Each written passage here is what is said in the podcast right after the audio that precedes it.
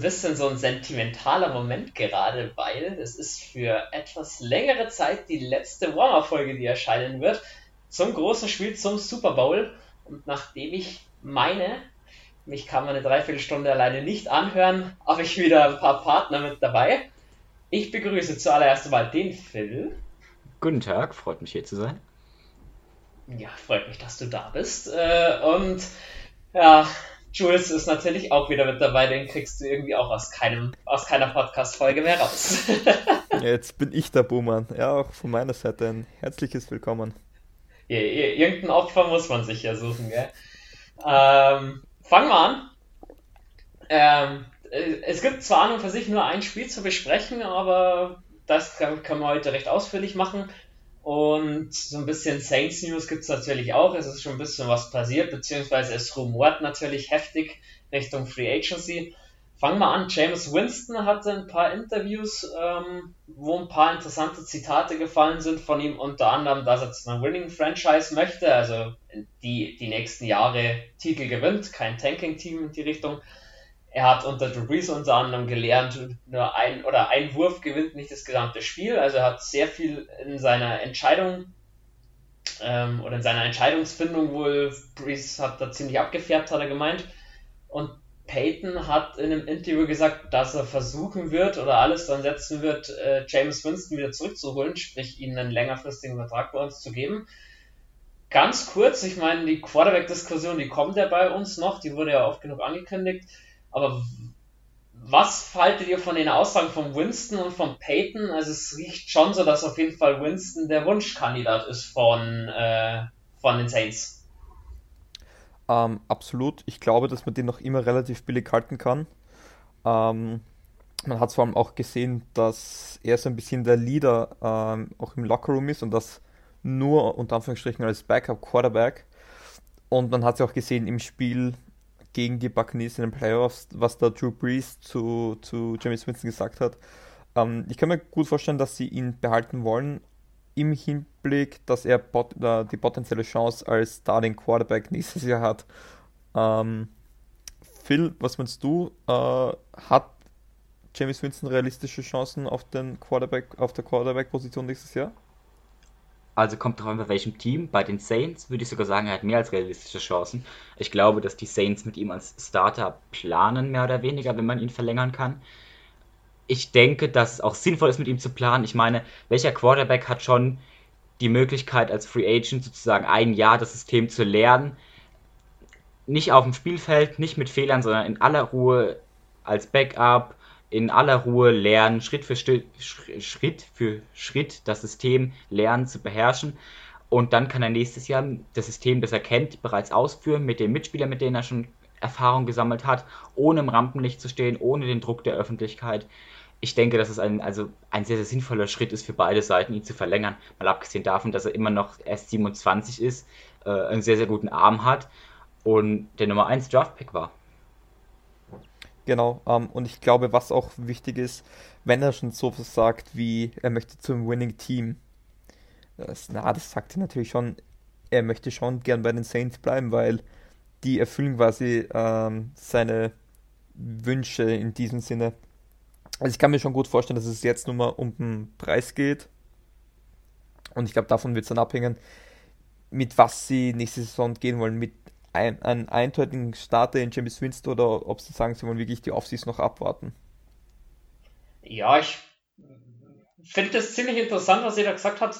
Ich denke halt, du hast jetzt wirklich die Möglichkeit, Winston längerfristig zu holen und das zu einem Preis, der dir nicht dein, komplett, dein komplettes Gehaltsgefüge kaputt macht, weil Winston ist halt jetzt auch nicht in der Lage, dass er sagt, er ruft jetzt 30 Millionen im Jahr auf.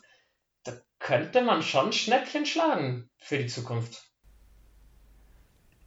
Absolut, und wir wissen, Mickey Loomis, der kann Verträge aushandeln. Ähm, ich glaube, wird definitiv, definitiv interessant zu sehen sein. Ähm, aber ich glaube, wir haben da mindestens eine Folge dazu geplant, nur über die Quarterbacks zu sprechen, vor allem auch über die Saints. Genau, definitiv.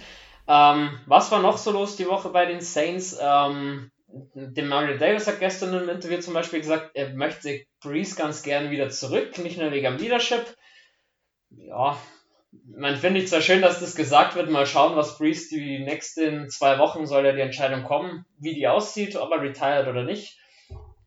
Dann mal sehen. Mein Prinz wäre für Leadership ja. Ich selber muss jetzt sagen, ich habe mich jetzt ein bisschen schon auf, auf Winston oder auf Hill eingeschossen.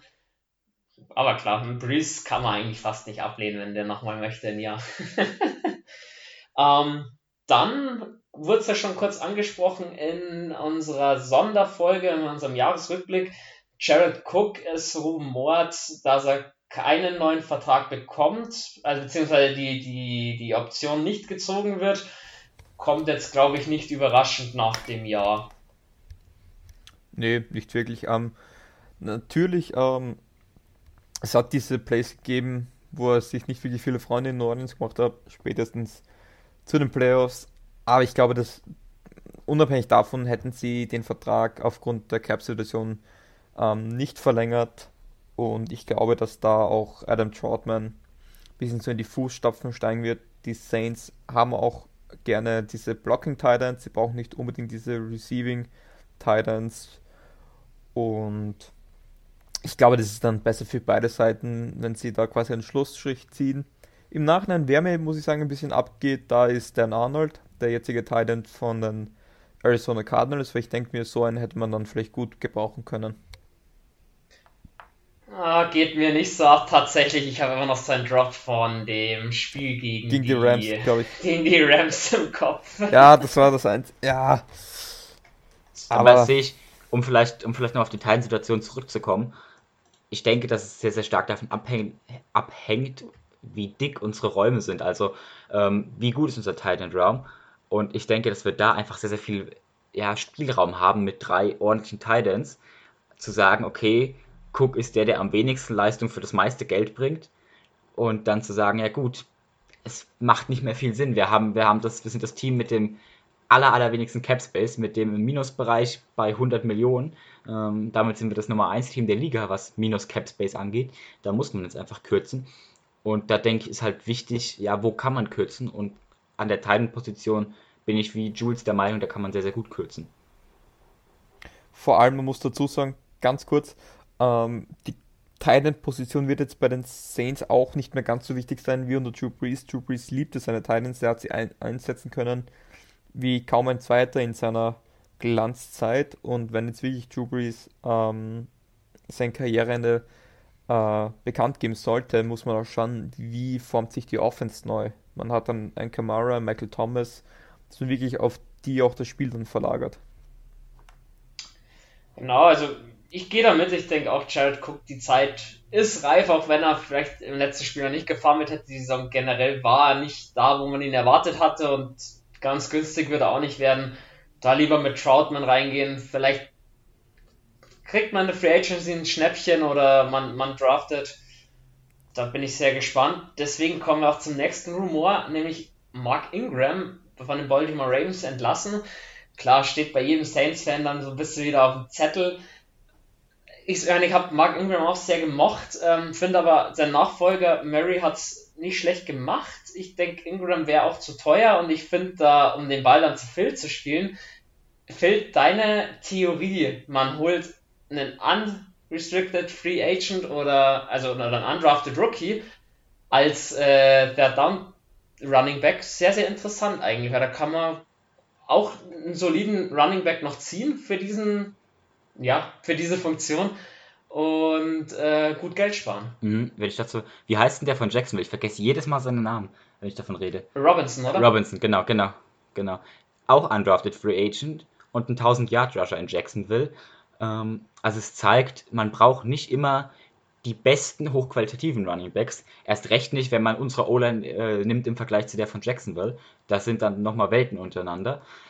Da kann man mit einem undrafted Free Agent, einem siebt, ach, äh, runden pick haha, nicht Spaß, äh, mit einem Siebtrunden-Pick, Sechstrunden-Pick ähm, oder in der Free Agency wirklich sehr, sehr billig einholen, der vielleicht Murray ersetzen kann, weil Murray kostet auch ein bisschen Geld und wenn man da sparen kann, denke ich, ist das auch eine sehr, sehr gute Möglichkeit, um ja, Cap Space für andere Positionen und Vertragsverlängerungen freizuschaffen. Ja, ich glaube äh, einfach, da würde es auch gar nicht mal wehtun, wenn, weil ich sage, da kannst du dir in der vierten Runde eigentlich einen sehr guten Running Back theoretisch auch holen. Ähm, also bei Running Back Position, das ist wirklich einer der kleineren Probleme, sage ich einmal. Vor allem, da wir nur einen Nummer 2 Running Back brauchen, weil wir haben noch immer Alvin Kamara. Und also Running Backs, da werden wir keine Probleme. Und da können wir auch sagen, wir draften einen, holen den einen oder der anderen aus der Free Agency, schauen, was die im Trainingscamp dann so abliefern. Kann sie auch durchprobieren. Wir haben ja auch noch Twain Washington, dass der vielleicht doch mehr Snaps zu sehen bekommt. Ähm, ist ja auch schon länger im Kader und das ist meistens ein Indiz, dass er sich irgendwie dem System schon noch angepasst hat. Ist aber, glaube ich, Free Agent und ich glaube, Mary, ich weiß nicht, ob ein Cut von Mary sogar capmäßig so viel bringen will, weil ich glaube, Mary hat auch noch Vertrag. Ja, also ich, ich bin halt der Meinung, ich würde klar Mark Ingram gerne sehen, aber das dem würde ich jetzt sagen, relativ gering die Wahrscheinlichkeit, dass er bei uns äh, nochmal aufschlagen wird, einfach aufgrund unserer Cap-Situation. Ähm, und Jules, ich hoffe, ich nehme dich, ich hoffe, de, dein, äh, ja, deine Trade-Vorstellung mit äh, am Ende draften Designs mit ihrem, ähm, mit ihrem First-Round-Pick einen Running Back, ich hoffe, das wird nicht eintreffen. nee, bitte nicht, bitte nicht. Aber das, das soll jetzt auch nicht böse gegen Mark Ingram klingen, aber wir brauchen ihn einfach nicht. Vor allem nicht wieder unsere Cap-Situation, wir brauchen ihn nicht. Ähm, wir hätt, ich hätte ihn natürlich gerne, aber wir brauchen ihn wirklich nicht. Ja, das gehe ich so mit. Und bevor wir dann noch zu, äh, reinstarten in den Super Bowl ins Spiel Bucks gegen Chiefs, noch den Blockbuster-Trade schlechthin in letzter Zeit, würde ich behaupten. Matthew Stafford von den Lions zu den Rams. War ich etwas überrascht, weil ich die Rams nicht gedacht habe, dass sie Jared Goff so schnell aufgeben. Wie ging es euch, wo ihr das gelesen habt?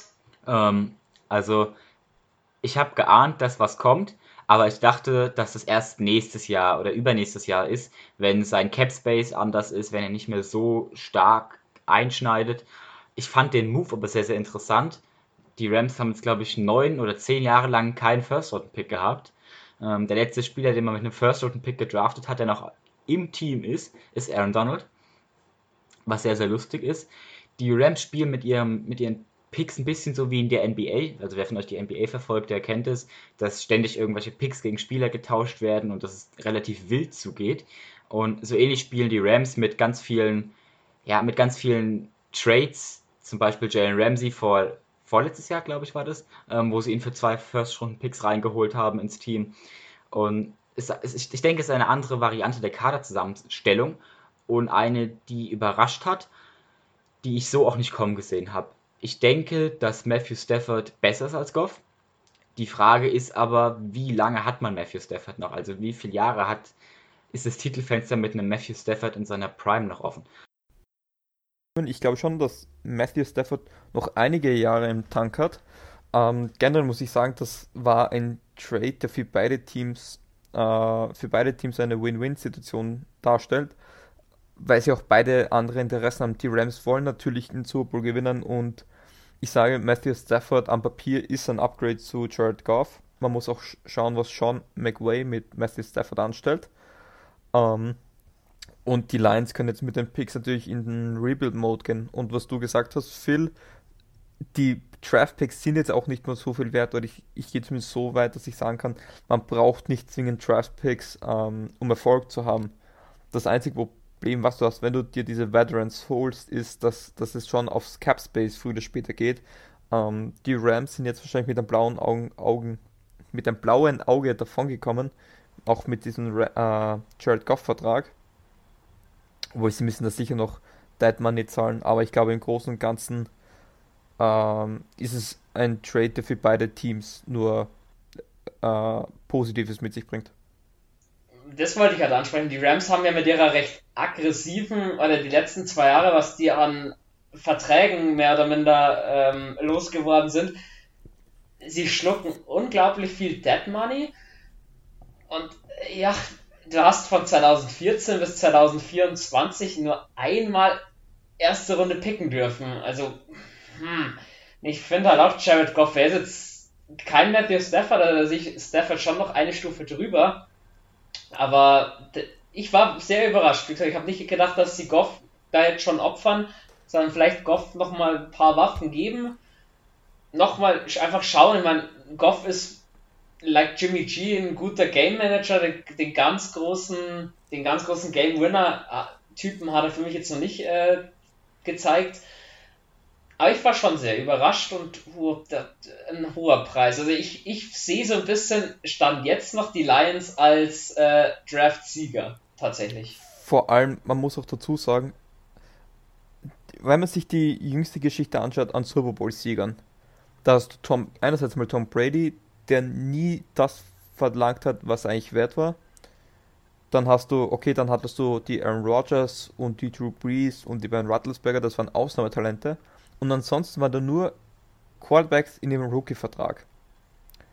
Und das ist jetzt mal die, die Sache, wie erfolgreich ein Team mit Jared Goff und seinem Vertrag sein kann.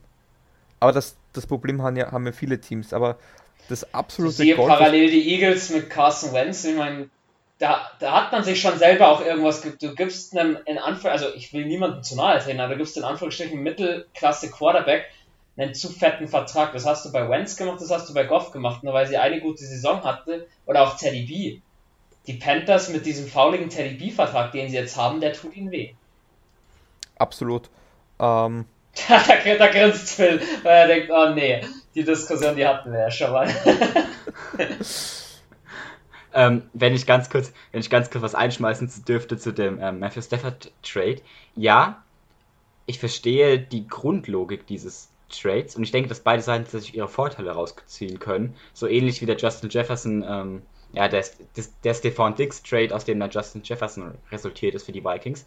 Ich denke aber, vielleicht wäre es sinnvoller gewesen, Jared Goff und die beiden Erstrunden-Picks statt in Matthew Stafford zu investieren, die in vielleicht einen neuen Quarterback zu investieren, der statt fünf Jahren Prime noch 15 Jahre Prime vor sich hat. De und Deshaun Watson mit, oder auch der, ja gut, der Klassiker wird ein Free Agent, der nicht, aber Deshaun Watson wäre möglich. Ja, zum Beispiel. Oder, oder, oder im Draft hochtraden. Ein Kyle Trask, ein Mac Jones, also ein Kyle Trask ist so in Reichweite gewesen, aber ein Mac Jones, ein Justin Fields vielleicht sogar an zwei oder drei ähm, da hochtraden und dann einen Jungen holen. Sean McVay ist jung, der muss nicht in den nächsten drei Jahren Super Bowl gewinnen. Ähm, der hat noch, wenn er so weitermachen will, vermutlich 30, 40, 50 Jahre NFL-Coaching. Naja, was? Der 50 Jahre, der steht da nicht mehr mit über 80 an der Seitenlinie. Wer weiß, vielleicht. vielleicht. wer, weiß, wer weiß, wie alt wir in 50 Jahren werden, aber gut, Philosophie hier. Aber nee, ich, ich glaube, dass das System von Rams, also ich glaube, sie haben auch nur ein limitiertes Super Bowl-Fenster und das ist jetzt noch offen, das wird die nächsten Jahre noch offen sein, aber es wird dann auch mal zugehen, wie bei den Saints. Ähm, wo ich sage auch bei den Saints, wenn wir in der Offseason smart sind, wir haben ein gutes Team. Und ich glaube, die Rams müssen jetzt in den nächsten Jahren sehr smart sein und, und ob sich wirklich rentiert hat, sehen wir dann eh in ein paar Jahren wahrscheinlich. Aber ihr Ziel ist klar, sie wollen in den nächsten, in den zwei, zwei drei Jahren jetzt unbedingt einen Super Bowl holen, natürlich. Aber jetzt mal, jetzt mal, jetzt mal eine Frage, von der ich nicht weiß, ähm, von der ich die Antwort nicht weiß. Was passiert denn, wenn du über dem Cap Space bleibst, wenn du es nicht schaffst, runterzugehen? Was passiert denn dann? Welche Strafen drohen dir als Team? Ich glaube, du darfst dann gar nicht antreten, glaube ich, wenn du zu, wenn du einen Kader hast, der, der über das Cap Space geht, ich glaube nicht, dass du dann spielen darfst. Okay. Also ich, ich oder ja, du musst dann zumindest, du musst ja nur, ich glaube, das ist ja auf einen 53-Mann-Roster begrenzt. Und so musst du dann deinen Roster anpassen. Ähm, was passiert, wenn man das nicht einhält, muss ich sagen, weiß ich nicht. Das ist, glaube ich, auch noch nie wirklich vorgekommen. Das, das ist, glaube ich, eine Aufgabe, eine Hausaufgabe für dich für unsere Capspace-Sonderfolge. Ja, wie, wie gesagt, so, wir haben eh schon mal geplant, so über, über das Reglement so ein bisschen eine Einschulung zu machen. Ähm, schreibe ich mir gleich auf. Ähm, ja, so Lösungen findet man immer. Genau. Dann, hätte ich gesagt, genug geschnackt zum allgemeinen NFL-Part, was so passiert ist jetzt die letzte, die letzte Zeit. Kommen wir zum großen Spiel, zum Spiel der Spiele, wo man sagt, jeder die ganze Saison darauf hingefiebert hat, wo ich natürlich sehr stark die Hoffnung hatte, dass ich da die Saints anmoderieren darf. Ähm, leider nicht der Fall die Bucks daheim gegen die Chiefs. Und ich finde es allein schon Wahnsinn, dass die Bucks es geschafft haben, in ihrem eigenen Stadion jetzt den Super Bowl spielen zu können. Das ist die erste Mannschaft, die es geschafft hat, soweit ich es mitbekommen habe. Ist schon ein Vorteil. Also ich meine, klar, die haben, das Stadion darf nicht voll ausgelastet werden wegen Corona. Du hast weit nicht die Zuschauerzahlen, die du normalerweise hast. Aber du kennst dich in Tampa bereits aus, du musst nicht lang reisen, auch wenn du die Woche davor natürlich schon da bist, normalerweise beim Super Bowl. Du kennst dich aus ist im ersten Moment schon so ein kleiner Standortvorteil für die Bucks, oder? Das auf jeden Fall. Ähm, ich finde es lustig, dass man theoretisch sagen könnte, jetzt stehen sie wieder mal im Super Bowl und das zu Hause kriegen noch immer nicht das Stadion voll. Aber ich, ich, glaube, ein bisschen über 30.000 Fans sind für den Super Bowl zugelassen. Was natürlich auch für die Spieler dann ein einmaliges Erlebnis ist, weil jetzt hast du die ganze Saison ohne Fans quasi aushalten müssen. Da freust du dich dann auch, wenn da wieder ähm, ein paar tausend sind. Ähm, lustigerweise, da du das angesprochen hast, die haben ja dieses, diese Tradition, äh, wenn die Buccaneers einen Touchdown erzielen, dass da dieses eine Piratenschiff dann so eine Kanone abfeuert. Wird es beim Super Bowl nicht geben. Wird es beim Super Bowl nicht geben, ähm, dürfen sie nicht machen. Aber ja, natürlich logistisch gesehen und auch von Infrastruktur, Infrastruktur her natürlich ein Riesenvorteil, wenn du das Stadion und die Umgebung schon kennst. Ja klar, offiziell ist es ja kein Heimspiel. Ähnlich damals äh, Champions League Finale Bayern gegen Chelsea in der Allianz Arena. Da war es da war's ja offiziell auch kein Heimspiel der Bayern, aber das hast du halt damals gemerkt, um den Vergleich zum Fußball mal zu schaffen. Ja. äh, nachdem wir kein Fußball-Podcast sind, lass uns wieder auf den Super Bowl kommen. Ich finde aber, sie haben ja in der Regular Season gab es ja dieses äh, Matchup auch schon da war es den Chiefs ziemlich wurscht, dass sie bei den Bucks gespielt haben. Phil, hast du das Spiel noch im Kopf? Ähm, ja, Tyreek Hill. Also, das ist so der erste Gedanke, an den ich denke, wenn ich an dieses Spiel denke. Ich weiß nicht mehr, wie viele Yards, ich glaube, drei Touchdowns, passt es? Ähm, 202 Yards und hat er letztens in einem Interview gesagt, dann hatte ich keinen Bock mehr zum Laufen. das im ersten Viertel. Also, also auf jeden Fall ein. Ja? Nee, ganz kurz, ich muss, den Moment, den muss ich ganz kurz äh, erzählen. Ähm, alle, die den auch erlebt haben, können das nachvollziehen. Ganz kurz, das war gleich ein 19 Uhr Spiel. Ähm, ich schaue so auf meine Fantasy-App, denke mir so im ersten Viertel, geil, Terry Kill schon 9 Punkte, das könnte ein guter Abend werden. Und ich weiß noch, ich schaue nur äh, in der Twitter-Gruppe und ich sehe nach alle reden über Hill, Hill, Hill und ich habe nicht gewusst, jetzt Taysom Hill oder was. Und ich schaue in die App und sehe Tyreek Hill im ersten Viertel 50 Punkte. Und und ich dachte mir dann so, was ist da jetzt gerade passiert und ist es jetzt irgendein Fehler von der App? Und ich, da war für mich fantasy-technisch, das war gleich einer der schönsten Momente, die ich in der ganzen Saison hatte. Also mehr habe ich vom Spiel, glaube ich, so auch gar nicht mehr im Kopf gehabt, außer dass Tom Brady, glaube ich, nicht das beste Spiel hatte. Ja, die Bucks haben halt damals sehr lange gebraucht zum Reinkommen und waren schon sehr hoch zurück. Ja, zum Ende wird es dann schon nochmal knapp. Aber ja, warum, wurde es knapp? Ich, in meinen Augen haben halt die Chiefs damals schon auch dann drei, vier Gänge rausgenommen. So, Tyreek Hill hat es ja letzte Woche gesagt, der Rekord für die äh, meisten Receiving Yards pro Game, die waren ihm ziemlich egal, sondern er hat halt einfach nach seinen 200 Yards dann keine Lust mehr zu laufen. Wirst natürlich im Super Bowl nicht haben. Da läufst du bis zur letzten Sekunde. Aber ist vielleicht auch eine Taktik lass äh, Tyreek Hill im ersten Quarter ruhig die 300 Yards und drei Touchdowns laufen, dann ist er zumindest K.O. fürs restliche Spiel. Ist vielleicht auch meine Taktik. oh, das wäre mir als Defensive Koordinator, glaube ich, noch ein bisschen zu heiß, der, der Strategieansatz. Ähm, kommen wir zu den Voraussetzungen. Ruster natürlich das Wichtigste. Jules, du hast einen Injury Report mal rausgesucht. Wie schaut's denn aus? Können denn beide aus dem Vollen greifen, beide Mannschaften, oder gibt es ein paar Ausfälle zu beklagen? Prinzipiell schaut es jetzt nicht ganz so schlimm aus. Ähm, beginnen wir mal mit den Kansas City Chiefs. Natürlich hatten viele ähm, Angst um Patrick Mahomes, der einen angeb angeblichen Turf-Tour haben sollte, aber bei den Trainings sowohl Mittwoch als auch Donnerstag hat man nichts davon gesehen. Hat auch beide mal voll trainiert, muss man sich keine Sorgen machen. Was jedoch ein Problem ist, ist, ist, ihr, sind ihre, ihre O-Line. Ähm, Eric Fischer hat beide hat am Mittwoch und am Donnerstag nicht trainiert. Ähm, äh, der andere Schwarz ist, glaube ich, generell schon äh, draußen, wird sowieso nicht spielen. Also wenn da beide Tackles fehlen sollte, wäre das unglaublich bitter für die, für die Kansas City Chiefs. vor allem weil eben halt die Bucks da auch eine gute D-Line haben. Aber prinzipiell so, ansonsten sieht es relativ gut aus. Man hat noch Willigate, den Linebacker, der noch nicht trainiert hat. Und dann noch zwei, die limitiert trainiert haben. Einerseits Wide Receiver Sammy Watkins mit einer Wadenverletzung. Meint man aber auch, dass er wahrscheinlich spielen sollte. Dann haben sie, glaube ich, im, im Championship Game geschont. Und auch Running Back Livian Bell mit einer Knieverletzung hat auch schon limitiert trainiert. Also das sind meistens Indikatoren, wenn es nur um dieses eine Spiel geht und du trainierst limitiert, dann auch auf Hinblick, dass man ähm, dann auch fit sein wird, wenn es soweit ist. Äh, bei den Buccaneers schaut es fast noch besser aus. Da ähm, vor allem am Donnerstag hat, hat sich viel verbessert. Man hatte JBP, der am Mittwoch noch äh, nicht trainiert hat, hat am Donnerstag mit seiner Knieverletzung schon wieder limitiert trainiert. Ähm, so auch Lavonte David, das wäre natürlich wichtig, weil das Herzstück ist ihm halt die Front 7 bei den Tampa Bay, Tampa Bay Buccaneers. Oh, dass ich auch noch reden kann. Ähm, und schaut prinzipiell gut aus. Äh, einzig allein Steve McLendon hat am Donnerstag nicht trainiert, war aber nicht, äh, hat aber nichts mit einer Verletzung zu tun. Also wird man sich da keine großen Sorgen machen sollen. Äh, wird man sich da keine großen Sorgen machen sollen. Und äh, natürlich äh, sollte sich unterbrechen. Natürlich wird Eric Fischer nicht spielen. Sehe ich gerade, der ist aus dem Grund noch immer im Injury Report. Aber der hatte ja den Ach Achillessehnenriss. Ähm, da wird man ganz sicher sogar nicht spielen. Aber Davon ist auszugehen, dass du auch einen Super Bowl nicht mit Achillessehnenriss nee. spielen kannst. so ganz kurz noch. Gern du würdest.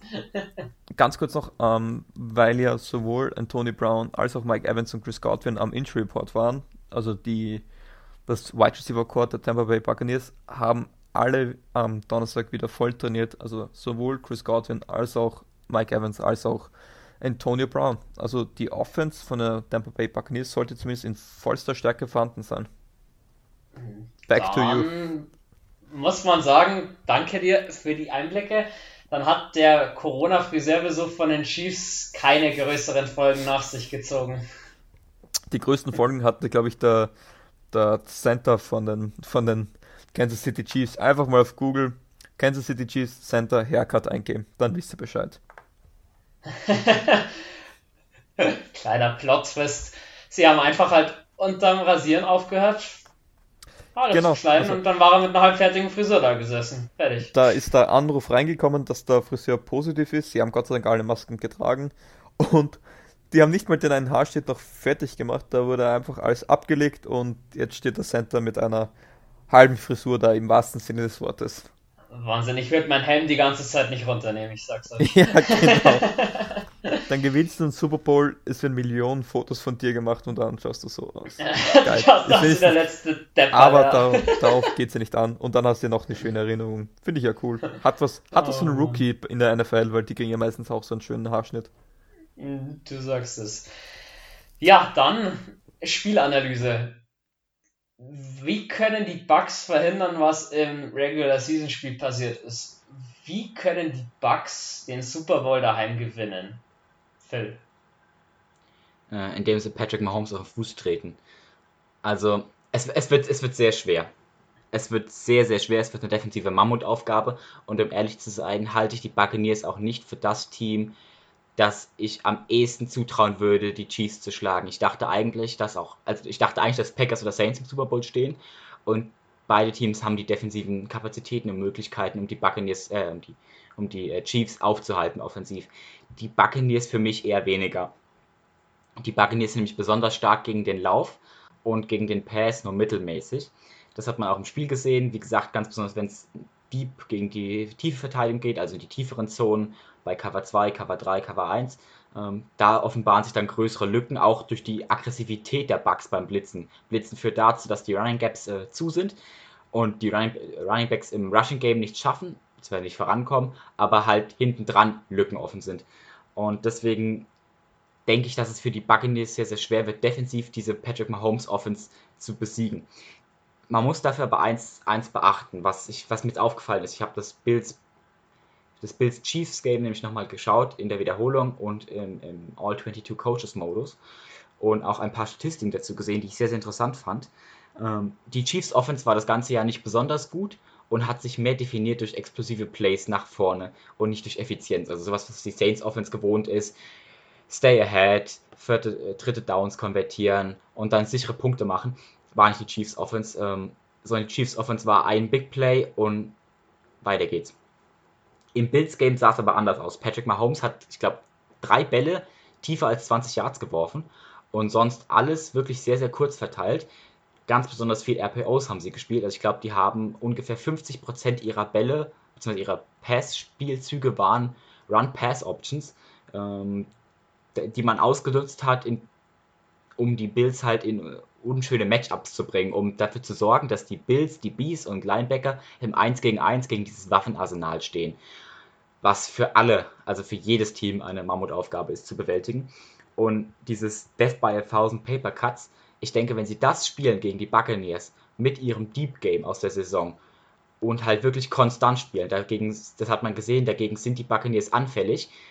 Die Saints Offense hat es damit zweimal, vielleicht fast sogar dreimal geschafft, die Buccaneers zu besiegen mit konstant, konstantem Spielen. Also Ball runter bewegen, Punkte machen, weiter geht's. Ball runterbewegen, Punkte machen und so weiter. Ich denke, wenn man das schafft, wenn sie das aus dem Bildspiel mitnehmen, dieses RPO-Verhalten, dieses sichere Yards machen, ähm, Patrick Mahomes nicht zum Superhelden machen müssen, ihn in Ruhe in der Pocket stehen lassen, ähm, mit ihn den Ball verteilen lassen, so ein bisschen, ein bisschen langweilig und ein bisschen unter, unterbezahlt, also unter, unter seinem, Pot, äh, unter seinem ähm, Potenzial, ihn einfach, ihn einfach als Game Manager benutzen. Ich denke, dann haben die Chiefs eine sehr, sehr gute Chance und dann brauchen die Buccaneers sehr, sehr viel Glück, um das Spiel zu gewinnen. Ähm, ich muss generell sagen, ich würde sogar ein bisschen die Buccaneers favorisieren. Ähm, einfach weil es wirklich danach aussieht, dass äh, beide Tackles bei den Chiefs nicht spielen werden. Und die, die Buccaneers Front 4 einfach so gefährlich ist, die vier Typen alleine können so viel Druck auf den gegnerischen Quarterback generieren und sie haben ein unglaublich dynamisches Coverage-Linebacker-Duo. Und das sind eben halt diese Möglichkeiten, womit man dann, glaube ich, auch die Kansas City Chiefs schlagen kann. Ähm, ein weiterer Faktor, glaube ich, wird wie die Quarterback-Rolle sein. Ich glaube, oder das ist ganz sicher, wollen die Buccaneers den Super Bowl gewinnen, muss Tom Brady besser spielen. Aber die Geschichte hat gezeigt, dass Tom Brady in den Super Bowls nicht so schlecht performt. Ähm, das sage ich deswegen, weil wenn es mal hart auf hart ankommt und wenn man irgendein Team einen 17 Punkte Rückstand hat, natürlich hat das Mahomes schon ein paar Mal aufgeholt, aber ich glaube, ein Tom Brady, für den ist es normal, seinen 17, Punkt, äh, 17 Punkte äh, aufzuholen. Und deswegen wird es von ihm auch eine Mörder-Performance brauchen. Aber ich kann mir gut vorstellen, dass die Buccaneers Defense ähm, durchaus in der Lage ist, diese Kansas City Offense zu schlagen würde ich dann sogar ein bisschen später. Genau, die Waffen sind ja da, da wirst du dann noch später ein bisschen drauf eingehen. Ich sag, für mich war es halt jetzt Stand 1, ja, an Phil seinen Ausführungen, ich sag, Patrick Mahomes auf die Füße treten, schaffst du nicht, kannst du nicht, haben wir nicht geschafft und wir haben mit die beste Defense zu dem Zeitpunkt gehabt, wo wir gegen Pat Mahomes gespielt haben. Sehe Patrick Mahomes auf die Füße treten. Patrick, ihm auf die Füße treten war jetzt eher auch symbolisch wegen seinem verletzten C, dass er raus muss, aber ähm, ja. Ja, ja. ich glaube, jeder, jeder weiß, wie du es gemeint hast. Zumindest ich weiß es. Und ich sehe es aber auch nicht, dass Patrick Mahomes äh, viel in der Pocket bleibt, weil er ist nicht der klassische Pocket Passer und gerade dadurch, dass Pat Mahomes sich aus der Pocket rausbewegt,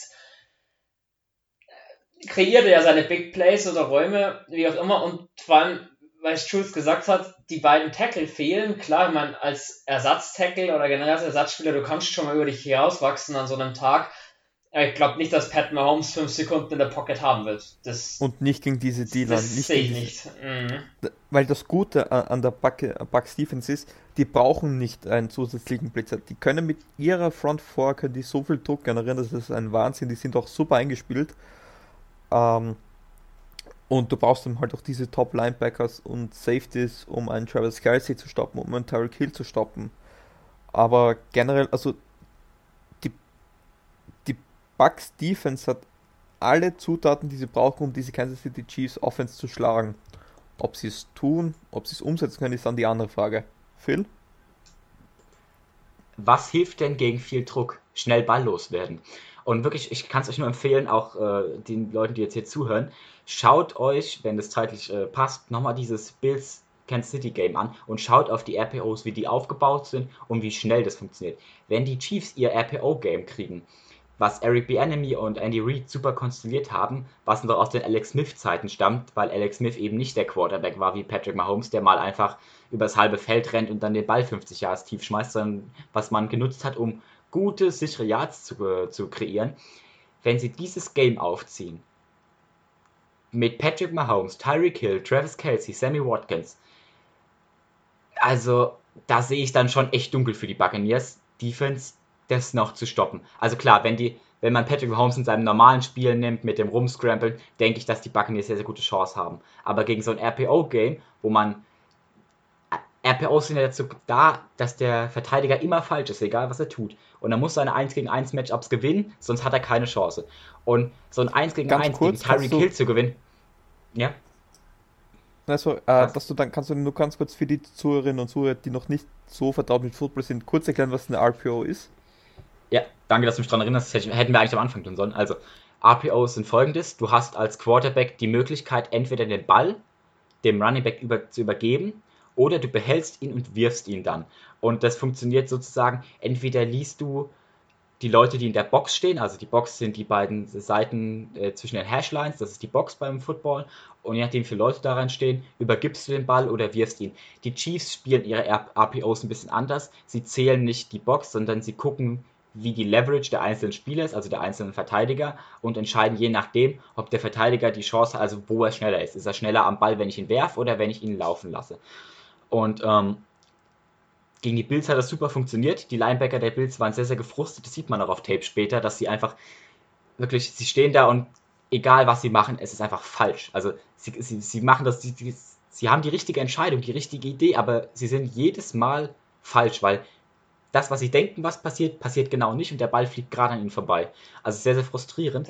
Und ich glaube, das Du musst aber sagen, du hast nicht AJ Klein und Konsorten jetzt da stehen, sondern Devin White und Levante David. Das sind für mich ja. das, das beste Linebacker-Duo diese Saison gewesen. Aber, aber man, kann, man, kann, man kann die besten Spieler mit dem Scheme schlagen. Worauf ich jetzt aber kurz hinaus wollte, bevor Jules mich, äh, unter, beziehungsweise bevor Jules mich darauf hingewiesen hat. Wir haben gesehen, wie Travis Kelsey im One-gegen-One-Matchup gespielt hat gegen jeden dieses Jahr. Und wir haben gesehen, wie vor allem Tyreek Hill im One-gegen-One gespielt hat gegen die Buccaneers Defense dieses Jahr. Und wenn sie es schaffen, wie gesagt, diese One-gegen-Ones zu behalten, dann sehe ich schon eher so dunkelrot für die Buccaneers Defense.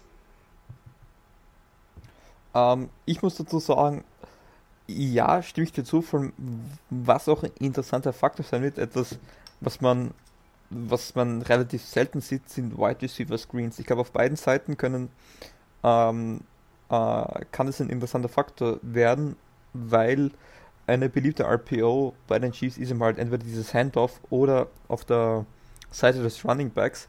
Also dann meistens dieses ähm, Outside läuft ein Slant und das Slot läuft so ein Bubble Screen.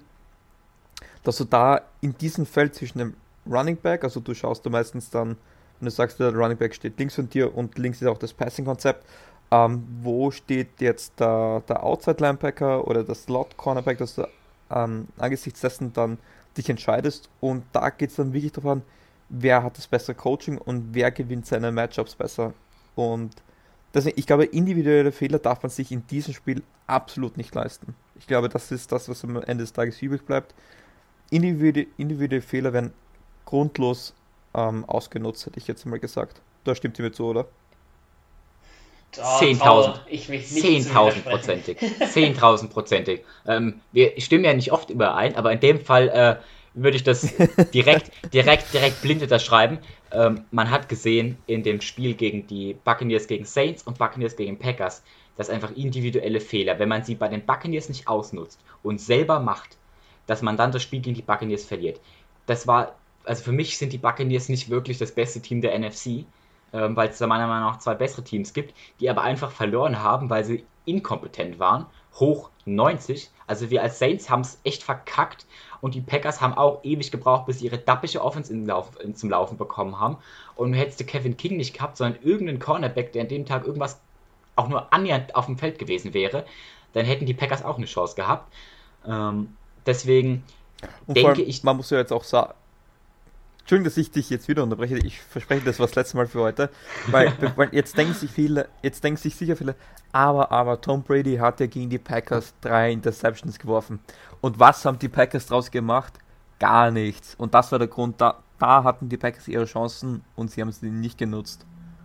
Ganz kurz, ich finde gerade, ich finde gerade, Phil hat Kevin King nicht nur gerade vom Bus geworfen, er hat ihn direkt in den Sarg gelegt und begraben, oder? aber Ey, das war aber. Prinzipiell, Leute, prinzipiell hast du recht, wenn die einen zweiten Cornerback gehabt hätten, neben Alexander, der halbwegs Leistung gebracht hat den Tag, dann wäre es auch wieder besser gelaufen für die Packers. Also ganz unrecht hat er ja nicht. Ganz also da waren, also wir können, da will ich jetzt gar nicht so ewig lang drüber reden, aber der hatte, ich habe es später gesehen, der hatte vier krasse Szenen, alle vier Big Plays, die die hatten, wo ich dachte, äh, also ich kenne mich mit Packers-Spielern nicht so gut aus, muss ich sagen. Ähm, und dann habe ich das gesehen nochmal in der Wiederholung, alle vier Szenen gehen auf ihn. Ich dachte so, wow, ein Cornerback, der da halbwegs das gecovert hätte, zwei Szenen weniger und das Spiel sähe vollkommen anders aus, weil am Ende war es gar nicht so entscheidend, sondern es war halt, wie gesagt, ein sehr, sehr knappes Game. Ähm, deswegen denke ich, dass wenn die Chiefs darauf verzichten, individuelle dumme Fehler zu machen, sich selber ins Bein zu schießen, ähm, also keine dummen Fumbles, keine Patrick Mahomes Scrambles oder äh, Pocket Escape Manöver, die 30 Yards kosten, wie gegen die Dolphins zum Beispiel dieses Jahr. Wenn man darauf verzichtet und die Chiefs diese Effizienz haben und die Chiefs Defense einen halbwegs guten Tag erwischt, würde ich jeden Tag, kann ich jetzt schon mal sagen, mit den Chiefs gehen, dass sie den Super Bowl gewinnen werden. Ähm, ich finde noch einen ganz interessanten Aspekt. Viele Chiefs-Spieler kennen das Gefühl, im Super Bowl zu stehen, weil sie es erst letztes Jahr waren. Glaubt ihr, dass der Faktor Nervosität bei ein paar Buck-Spielern, also jetzt nicht zwingend bei Tom Brady, Gronkowski und äh, Doug Monsu, die, die sind abgebürgte Hunde, die haben schon alles erlebt, aber glaubt ihr, das könnte auch so ein bisschen der Nervositätsfaktor was sein im ersten Viertel. Ja, Mike Evans sucht ja immer noch die Siegerehrung der NFC, von daher ähm, Spaß beiseite, kennen sich damit nicht so, kennen sich damit, kennen sich damit noch nicht so gut aus. Ähm, ich glaube, dass es ein Faktor sein wird, aber ich denke, dass es ein sehr, sehr kleiner Faktor sein wird, weil es ist ihr Wetter, es ist ihr Stadion, das sie haben, das sind zwei riesige Vorteile, haben wir vorher schon angesprochen. Und um ehrlich zu sein, wenn du einen Quarterback hast wie Tom Brady, der diese Erfahrung hat, der kann dich auch einfach beruhigen. Also wenn du so einen rumstehen hast, rumstehen, ja klar, ähm, wenn du so einen hast, der sagt, ey, ich war hier schon, ich habe schon 28 zu 3 aufgeholt. Ich weiß, wie es ist. Vertrau mir einfach, bleib ganz entspannt. Dein Quarterback, wenn, Falcons, ja. wenn dein Quarterback das, ja, wenn dein Quarterback das sagt, das dir klar macht, ähm, ich glaube, dass man dann da auch als Wide Receiver oder O-Liner relativ entspannt äh, bleiben kann. Uh, man muss auch dazu sagen, Tom Brady, das ist nicht so gewohnt, der fährt eine Woche vor Super Bowl immer ins Stadion, der hilft ja schon immer die Endzone zu lackieren, der ist ja das ganze Prozedere schon so gewohnt, der hilft auch die Halftime-Show mit aufzubauen, der, der kennt ja das Ganze von vorne und hinten schon, also der, der fragt immer im März, April, fragt er mal beim Hotel nach, du, wann findet nächstes Jahr eigentlich wieder der Super Bowl statt, dass ich nur weiß, wie ich mir den Urlaub planen soll und so, also das ist für die jetzt nichts Neues. Gut, und dann fände ich es interessant, Jules, du schaust schon die ganze Zeit mit die Hufen. Dir geht es gerade um die Safeties bei den Bugs. Da hast du mir vorhin in der Vorbesprechung gesagt, darauf wird es ankommen. Das gehe ich ja irgendwo so mit, aber dann erläutere doch bitte deine Theorie, weil ich finde es nämlich interessant. Ja, es war nicht nur, weil, weil ich deine Position, die du spielst, hervorheben möchte. Nee, ich glaube, das ist, ähm, es gibt, das Gemeine bei den Chiefs ist, du weißt, was in gewissen Szenarien, du weißt, was kommen wird und du kannst es trotzdem nicht verteidigen.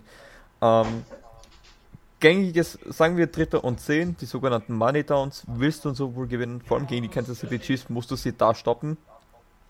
Und was du da dann machen musst, ist folgendes. Du hast zwei Probleme.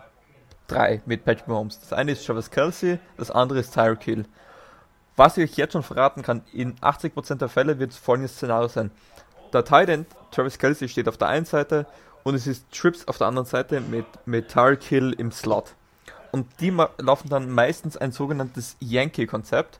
Äh, bedeutet nichts anderes wie ähm, Travis Kelsey läuft so wie eine, eine Skinny Pose, eine Crossing Route und, ähm, und Tyreek Hill läuft oben drüber ebenfalls eine tiefere Crossing Route. Das ist das sogenannte Yankee-Konzept. Es gibt sicher zig Namen dafür. Ich kenne es unter Yankee. Ein paar Und Kämpfer ganz- ganz unter kurz- Sale ganz oder kurz- sowas. Danke. Ganz kurz Fun Fact, Fun Fact an der Stelle. Die Saints rennen das auch sehr, sehr oft und es gibt eine Variante, die schon inoffiziell Saints-Konzept heißt. Kannst du später mal zeigen zu. Ähm, also die Saints, diese deepen Crosser-Routes, die rennen die Saints auch sehr, sehr oft. Nur als Saints-Podcast an der Stelle. Ja.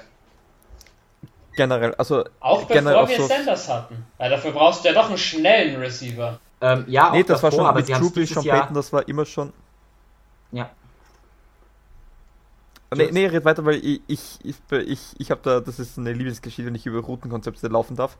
Ähm, ganz kurz, das ist schon seit über zehn Jahren bei den Saints sehr beliebt. Das ist vor allem sowas wie Verticals äh, und dann hast du eine Under Route, die in Cross läuft.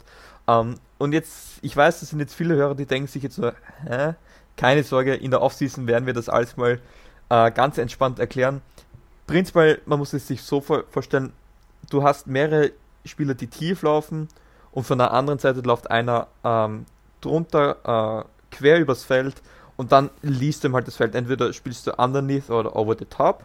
Das sind die sogenannten Checkdown Touchdown Plays. Ähm, sehr beliebt bei den Saints. In den letzten Jahren war es mehr Checkdown als Touchdown, aber hat auch oft zum Erfolg geführt. Und jetzt wollte ich einmal sagen, das ist ein Konzept, das die GSM halt auch gut laufen. Und wie stoppt man das? Prinzipiell würde ich davon abraten, nur mit einem tiefen Safety zu spielen, weil sie einfach so explosive Spieler haben, die dich einmal tief schlagen können. In der Situation bietet sich aber sehr oft die Möglichkeit, was auch die Saints gegen die Chiefs gemacht haben, eine sogenannte Thief Coverage zu spielen oder ähm, für die Madden-Spieler äh, Robber Coverage oder Cover One Robber auch genannt. Was nicht anders heißt, wie es du spielst mit zwei tiefen Safeties, aber kurz vor Snapbeginn oder bei Snapbeginn geht der Strong Safety ähm, in eine kurze Zone und der Free Safety spielt, das, äh, spielt die mittlere tiefe Zone. Ähm, was der Strong Safety in diesem Fall macht, ist folgende: Er double covered ähm, Travis Kelsey zusammen mit entweder einem Outside Linebacker oder einem Slot Cornerback. Dass du, dass du, dann nimmst du ihn gleich zwei Leverages. Man kann sagen, der wenn der ähm, Travis Kelsey ähm, nach innen zieht, ist es Linebacker seine Route, nach außen ist der Safety da, weil man kann, man muss sich vorstellen, so ein Playbook, das ist so ein Play, aber die, die Receiver und die Titans laufen diese Routen immer abhängig von dem, was die Defense sich gibt. Und, und wenn, die Defense jetzt eine Soft Coverage spielt, so- also das heißt mehr auf Abstand spielt, weiß Travis Kelsey, okay, nach 10, 12 Yards laufe ich nicht weiter, sondern bleib stehen. Ich bleibe zum Beispiel zwischen den Zonen stehen. Das heißt, auch die Receiver müssen Defense, äh, die Defense lesen können. Und deswegen ist da einfach wichtig, dass du da einerseits Travis Kelsey coverst und der tiefe Safety muss, äh, muss over top gegen Tyreek Hill spielen. Also das heißt, Tyreek Hill hat an seiner Seite den Cornerback und da ist meistens dann der Slot Cornerback und, und den Free Safety. Da, das, ein, das ist in der Theorie ein Play, wie man das gut ähm, lösen kann, das Problem. Das Problem an der Sache, du hast dann noch immer einen Nicole Hartman, du hast noch immer einen Sammy Watkins, die der Albträume bereiten und du hast doch immer einen Running Back mit äh, Claire Edwards, Elaire oder Livion Bell. Also es gibt unglaublich viel, auf das man schauen muss bei den Kansas City Chiefs, aber das Grundprozedere für diese Money Downs, also dritter und lang, fourth down, du weißt, Travis Kelsey, Tyreek Hill, das sind seine Anspielpositionen Nummer 1 und 2 ähm, und die musst du in dem, die musst du da nur ähm, äh, quasi rausnehmen, dass du dann im One-on-One eine realistische Chance hast. Leichter gesagt als getan. Yep. Eh. Aber man, man kann da, es gibt da so viele Aspekte, auf die man schauen könnte. Man, ich glaube auch ganz ehrlich, ähm, das Lustige ist ja, beide Teams sind katastrophal, wenn es darum geht, den Lauf, äh, den Ball zu bewegen am Boden, das heißt das Laufspiel zu etablieren. Und genau deswegen glaube ich, dass es auch für die Buccaneers so ein X-Faktor sein könnte, weil wir wissen, die Kansas City Chiefs sind fürchterlich gegen den Lauf. Ähm, wird sicher interessant zu sehen sein, ob der Lenny Fournette in den Playoffs ja, gegen den Packers hat er ein sehr gutes Spiel gehabt. Ich glaube, dass da durchaus was möglich sein könnte. Und ja, äh, noch ein wichtiger Faktor, den, den ich vergessen habe zu erwähnen die Tampa Bay Buccaneers. In der Red Zone gibt es keine Field Goals mehr. In der Red Zone gibt es nur Touchdowns. Ähm, die Chiefs haben die schlechteste oder eine der schlechtesten Red Zone Defenses. Da heißt einfach Ball in die Endzone. Also wenn du sagst von der 30 Yard Line, ja okay, dann, dann nimm, nimm das Field Goal, aber in der Red Zone, das heißt innerhalb der gegnerischen 20 Yard Line, vor allem innerhalb der gegnerischen 10 Yard Line, äh, dann musst du, dann musst du für den Touchdown gehen. Also ich finde es auch interessant, wie du sagst, im Lauf haben beide Mannschaften so ein bisschen Probleme. Das ist auch mein Ansatz. Wie gewinnst du dieses Spiel oder wer wird dieses Spiel gewinnen, wer den Lauf am besten integrieren kann und da am meisten drum holt. Weil auch Tom Brady kann noch mal über sich hinauswachsen, über den Wurf sehr, sehr viel generieren und Mahomes kann sowieso werfen. Deswegen, das wird für mich mit der spielentscheidende Punkt werden. Hm, ja, sehe ich, seh ich, seh ich so ähnlich. Ich denke, dass das, wie, wie gut funktioniert das Laufspiel, ähm, aber kulminiert in einer, in, einer, in eine größere Frage, wie effizient werden beide Teams sein. Denn ich glaube, dass die Effizienz, also Effizienz gewinnt in der Regel immer ein Football-Game, ähm, aber ich denke, dass es in dem Fall besonders wichtig ist, stay ahead, konvertiere deine dritten Downs, deine zweiten Downs, konvertiere auch vielleicht mal ein viertes Down und sorge dafür, dass du aus jedem Drive Punkte holst, denn beide Offenses, beide Teams definieren sich über ihre High-Powered Offenses und da braucht es einfach viele Punkte. Deswegen denke ich auch, dass es ein spannendes Spiel wird und kein äh, 3 zu 13 wie vor zwei Jahren. Also ich denke, dass es ein sehr spannendes Spiel wird. Aber wie gesagt, ich glaube, dass das Team gewinnt, was effizienter sein wird und was gleichzeitig in dem Atemzug auch zu sagen äh, aggressiver sein wird. Also welches Team konvertiert mehr vierte Downs, mehr dritte Downs? Welches Team geht statt auf ein Field Goal zu gehen, vielleicht mal auf sieben Punkte und schafft es? Also wie welches Team ist aggressiver und welches Team ist besser in seiner Aggression? Ja. Absolut. Du, du musst. Deswegen, deswegen ich, ich, ich habe jetzt, ich finde auch Tom Brady, ich muss sagen, er ist ja ein cooler Typ. So. Ich mag es nicht, wenn er die Saints raus hat, aber deswegen, ich finde es auch so, so geil, wenn du den an der Sideline siehst. Der ist da in den Playoffs und im Super Bowl, das ist ein anderer Typ. Und es ist so, äh, so ein Klischee, aber es stimmt leider, du kannst gegen, gegen Tom Brady im Super Bowl spielen, ist nochmal ein anderes Level als gegen einen normalen Quarterback. Weil du weißt nie, zu was er da noch imstande ist. Definitiv. Gibt es dann abschließend, bevor ich dann in meine Abmoderation gehe, von euch noch irgendwas Wichtiges, was ihr noch loswerden wollt vor dem Spiel? Nein. Also, außer für die Chiefs. Warte, vielleicht tippen wir ganz ja, kurz mal. Vielleicht ja. tippen wir ganz kurz mal. Ist ja bestimmt interessant. Was, was, was tippt ihr so? Ich habe ja jetzt mittlerweile schon, schon ich habe mittlerweile schon ganz klar Farben bekannt. Ich meine, ich sieht man nicht, aber ich trage heute auch schon rot. Ähm, ich sage, die Chiefs ja, beide Teams sind rot. Ach so, scheiße, ja, stimmt, stimmt. Was ist das für eine Aussage? Das Mann? ist, das ist, das ist Schummel, das, also das ist nicht. Wenn man, wenn man sagt.